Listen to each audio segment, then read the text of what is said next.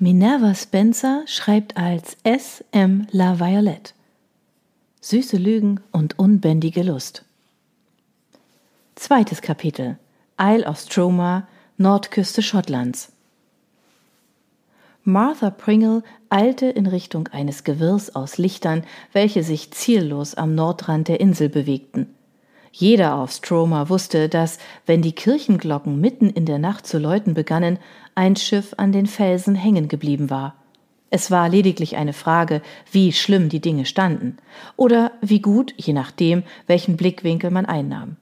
Dieser zynische Gedanke ließ sie ihr Gesicht verziehen. Du solltest dich schämen, Martha Jane Pringle. Mach langsam, Martha, wir werden schon nichts von dem Chaos verpassen sagte ihr Vater, wobei er seine Worte eher keuchte. Ach, entschuldige, Vater.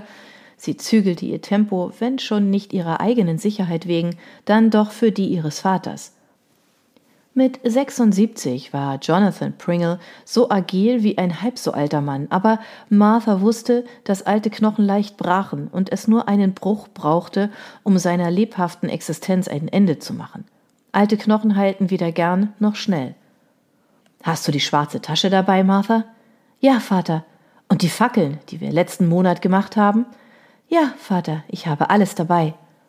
Martha hoffte, dass sie das meiste davon nicht brauchen würden, dass die Lichter etwas anderes bedeuteten als das, was sie befürchtete. Sie erreichten den kleinen Kiesstrand gerade, als einige markante Boote, welche die Insulaner Yoles nannten, die Küste verließen und hinaus in Richtung des dunklen Schemens nahe der Felsen steuerten. Oh, das ist ein großes Schiff, sagte ihr Vater, als Robert Clark sich ihnen näherte. Mr. Clark war ein stattlicher, gut aussehender Mann, der die Position des Hafenmeisters bekleidete, obwohl Stromer nicht wirklich einen Hafen hatte. Lediglich kleine Boote konnten auf Stromer anlanden, da der Strand der einzige Ort dafür war. Der Rest der Insel war von steilen, zerklüfteten Klippen gesäumt. Einen schönen Abend Ihnen, Miss Pringle, sagte Mr. Clark und nickte Martha zu.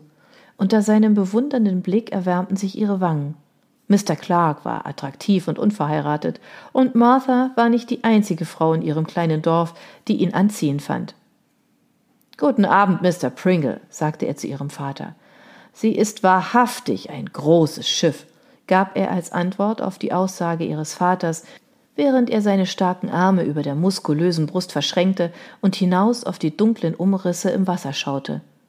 Jam Packard ist nah genug herangekommen, um zu sehen, dass es die King's Folly ist. Ich habe sie nie zuvor in diesen Gewässern gesehen, deswegen gehe ich davon aus, dass sie vom Kurs abgekommen sein muss.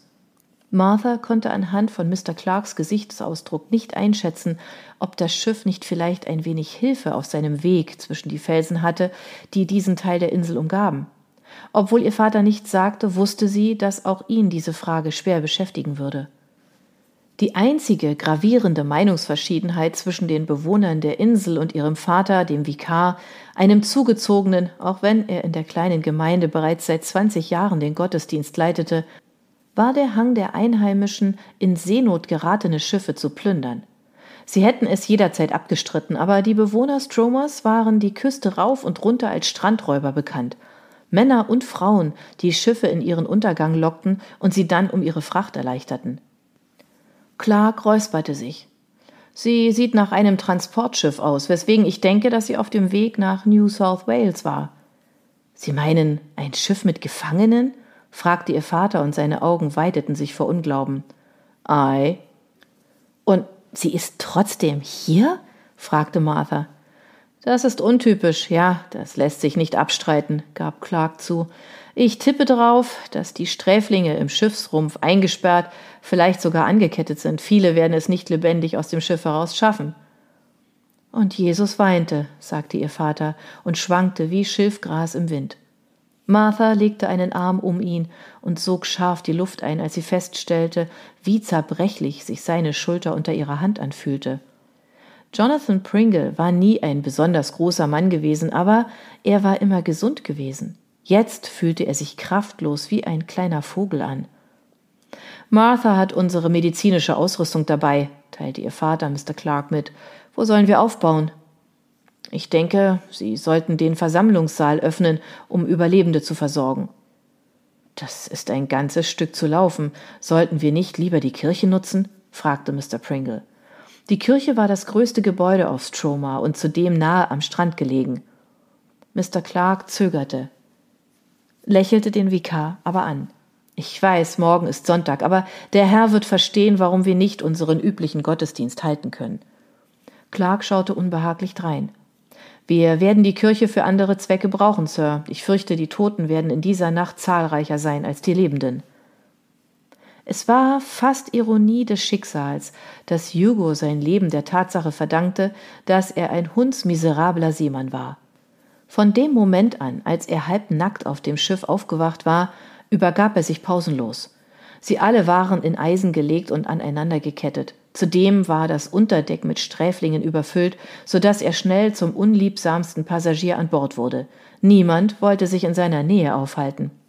Irgendwann mitten in der dritten oder vierten Nacht, zu diesem Zeitpunkt hatte er bereits jegliches Zeitgefühl verloren, hatten die Gefangenen um ihn herum endgültig genug von den menschenunwürdigen Bedingungen an Bord und begannen zu randalieren. Hugo hätte ihnen natürlich sagen können, dass sein Magen zu diesem Zeitpunkt bereits so leer war wie das Gewissen eines Mörders und dass er in ein paar Stunden wahrscheinlich seine Innereien hervorwürgen würde und so alle endlich Ruhe hätten. Allerdings hatten seine Mitgefangenen schon lange kein Interesse mehr an vernünftigen Gedanken. Ein Aufstand von Männern, die aneinander gekettet waren, konnte eigentlich nur zu einem Ergebnis führen. Einige würden leben, andere würden sterben. Als die Gewalt begann, wurden die zwei großen Luken zum Frachtraum einfach geschlossen und nur noch geöffnet, um Essen hinunterzuwerfen oder ab und an einen Eimer Wasser hinunterzulassen. Hugo hatte herausgefunden, dass die beste Möglichkeit, am Leben zu bleiben, darin bestand, derartig von Erbrochenem bedeckt zu sein, dass einen niemand anfassen wollte. Also presste er sich gegen den splittrigen Schiffsrumpf und beobachtete den Kampf, und von Zeit zu Zeit erbrach er sich kläglich. Relativ schnell war klar, wer unter den Gefangenen für Eigentumsverbrechen und wer für Verbrechen gegen seine Mitmenschen verurteilt worden war. Der Drang, einen Laib Brot zu stehlen, meist angetrieben durch Hunger, konnte sich nicht mit dem Drang zu töten oder zu schänden messen. Zwei Verbrechen, deren Hugo in seinem Leben mehr als einmal Zeuge geworden war. Sein Glück war es, dass die zwei Männer, an die er gekettet war, zur ersten Kategorie gehörten. Als das Töten begann, drückten sie sich gegen Hugo wie Hühner, die nach Wärme suchten, und vergessen war der Gestank nach Erbrochenen. Zu dritt beobachteten sie die entsetzlichen, tödlichen Szenen mit wachsender Angst, während die Tage vergingen. Ihr Antrieb war eine Mischung aus Neugier und einer gesunden Portion Eigeninteresse. In kürzester Zeit kristallisierte sich heraus, wer in der Hierarchie ganz oben stand. Der Mann war ein Berg von einem Barbaren, in dessen kleinen Schweinsaugen deutlich zu sehen war, wie sehr es ihm gefiel, andere zu unterdrücken. Sobald er mehr als deutlich gemacht hatte, dass er hier das Sagen hatte, entspannte sich die Lage und ein ängstlicher Frieden legte sich über den Frachtraum. Aber dann kam am folgenden Tag kein Essen, ebenso wenig am Tag danach. Am dritten Tag wurde der gewaltige Mann, Grey Bow war ihm in ungleichmäßigen blauen Buchstaben auf seine massige Brust tätowiert, sichtlich wütend und sägte den Fuß des Mannes neben ihm mit einer rostigen Klinge, die er scheinbar aus dem Nichts gegriffen hatte, einfach ab. Der Gefangene zu Hugos Rechter betete laut, während der auf seiner Linken es Hugo gleichtat und sich übergab. Zumindest aber wirkte er, da es nichts mehr gab, was man hätte erbrechen können.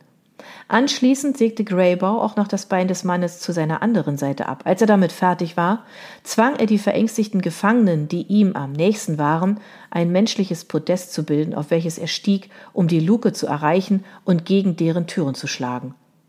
Und das tat er für die nächsten Stunden.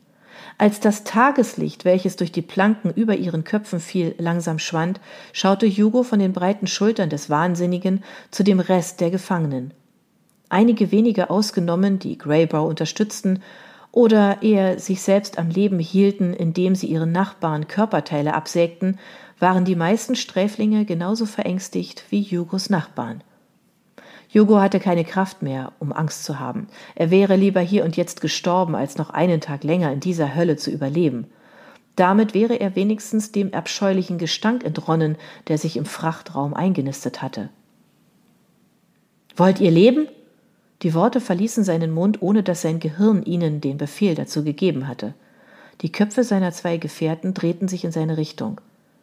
Ihr habt schon verstanden, sagte er. Als keiner der beiden antwortete, wandte er sich an denjenigen, der gebetet hatte.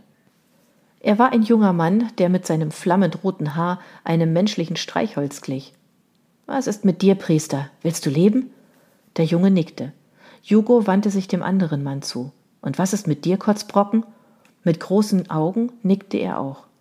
Sehr gut. Und nun seid still und hört zu. Hier ist der Plan.